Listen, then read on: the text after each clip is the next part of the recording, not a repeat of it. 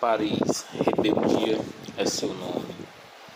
A imagem causava espanto e ao mesmo tempo incredulidade. Dividida em várias colunas, desde as primeiras horas da tarde, uma massa compacta de 10 mil estudantes e professores avançava pelos boulevards Saint-Germain e Saint-Michel até chegar ao Quartel Latim, uma ampla área na margem esquerda do rio Sena, que até hoje concentra um grande número de universidades e escolas. Pelo caminho, a multidão agitava bandeiras vermelhas e cantava o hino da Internacional Comunista.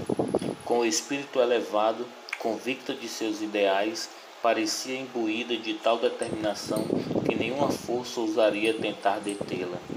O movimento começara com uma reivindicação aparentemente sem grande importância dos alunos da Universidade de Nanterre, a poucos quilômetros da capital francesa. Sob a liderança de Daniel Cohn-Bendit, um estudante de sociologia, eles reivindicavam o direito de dividir os quartos da residência estudantil com colegas do sexo oposto.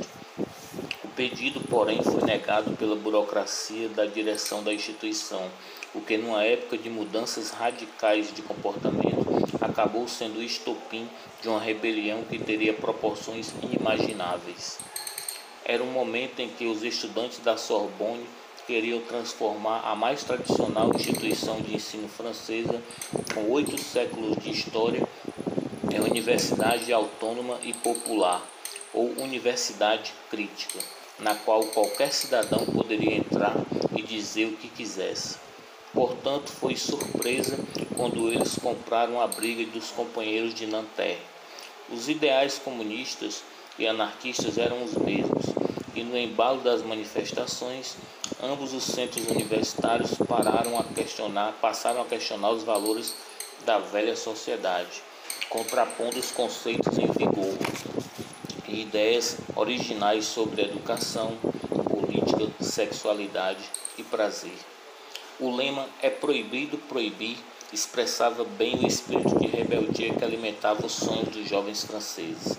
Eles não queriam mais saber do que chamavam de vida burguesa trivial e medíocre, repressiva e reprimida, que o mundo moderno lhes oferecia, muito menos das carreiras administrativas e diretivas apresentadas como as opções mais vantajosas de futuro.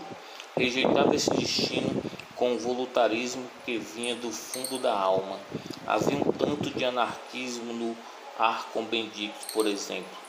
Era membro da Federação Anarquista, mas não era possível definir exatamente o que impulsionava os estudantes. O movimento era, acima de tudo, a expressão de uma época em que os conceitos estabelecidos não seduziam mais ninguém. O engajamento ganhou uma dimensão tal que passou a ser exigida a renúncia do presidente Charles de Gaulle no poder desde 1958. Mas nem partidos, nem sindicatos, nem o parlamento ou mesmo líder estudantil específico como Daniel Cohn-Bendit, o mais influente naquele momento, tinha como considerar-se porta-voz da monumental manifestação social que varria as ruas da cidade.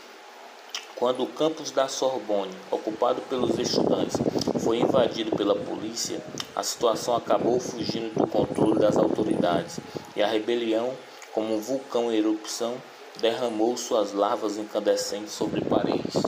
No quartel latim, com seus muros totalmente tomados por desenhos e inscrições revolucionárias, o confronto pegava fogo.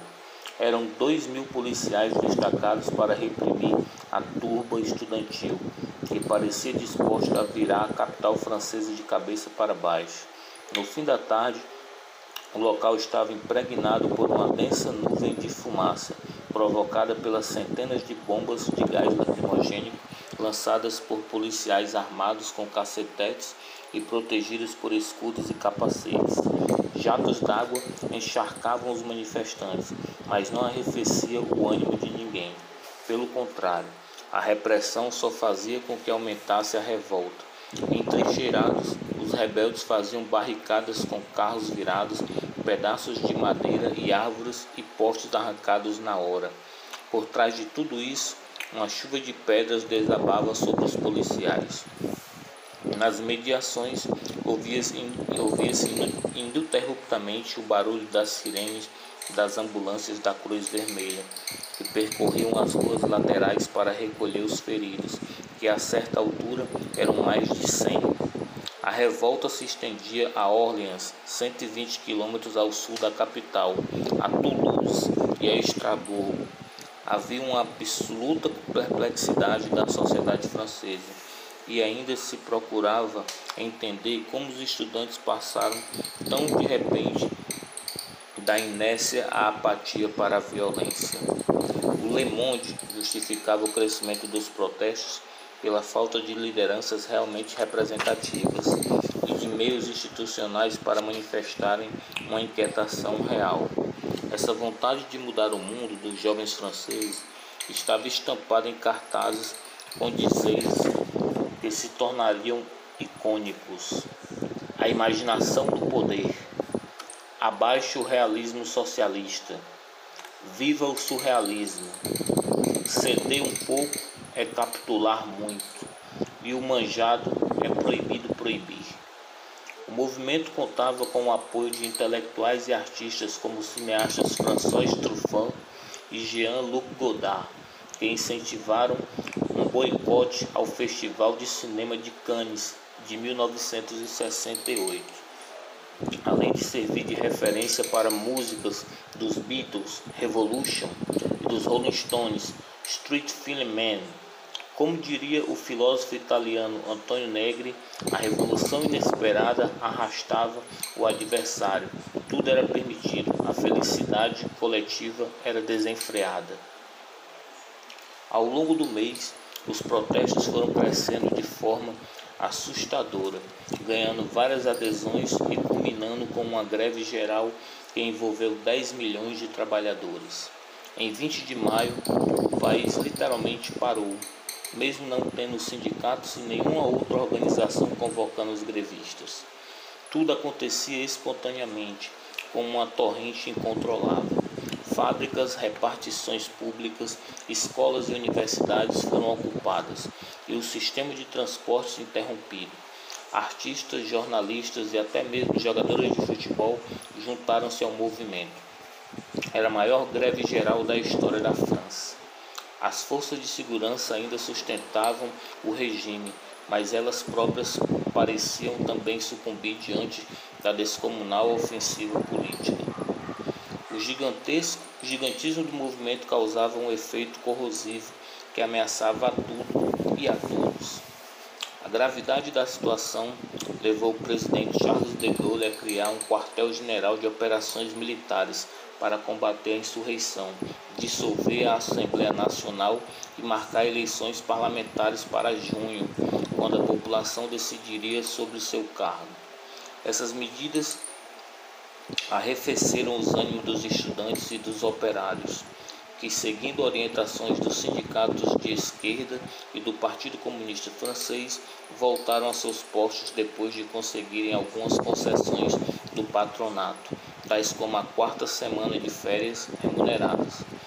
Ironicamente, o presidente de Gaulle e sua Quinta República acabaram devendo sua sobrevida política ao stalinista Partido Comunista Francês e seu braço sindical, a Confederação Geral do Trabalho.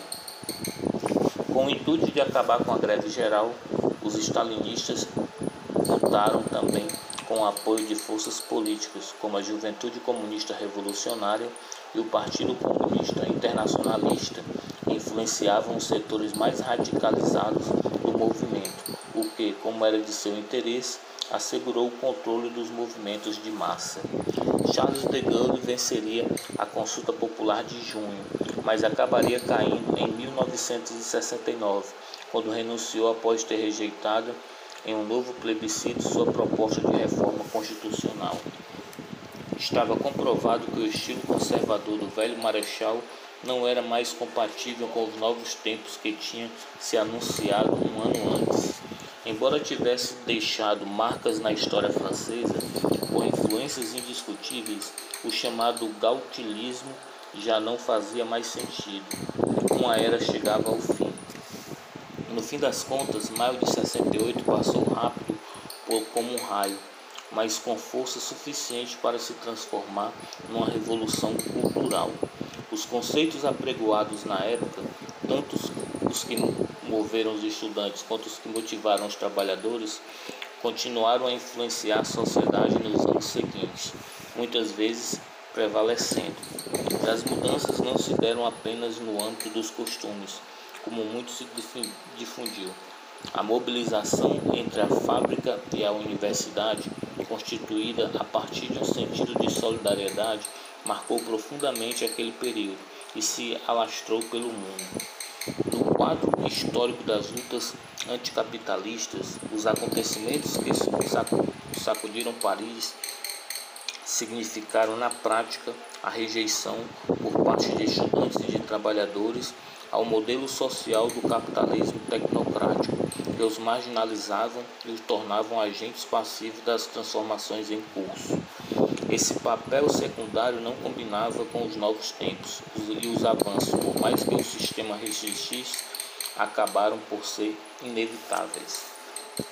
Por isso, embora tão fugaz, aquele maio parisiense acabou por forjar entre estudantes e operários uma aliança revolucionária. Aliança firmada como um legado que, ao contrário do que se costumava pensar, foi muito além das mudanças comportamentais da juventude da época. Logo depois, com essa nova configuração, protestos eclodiram na Itália, na Bélgica, nos Países Baixos e na América Latina, sobretudo no México e no Brasil. O mundo não era mais o mesmo. E é isso, galera. Até a próxima.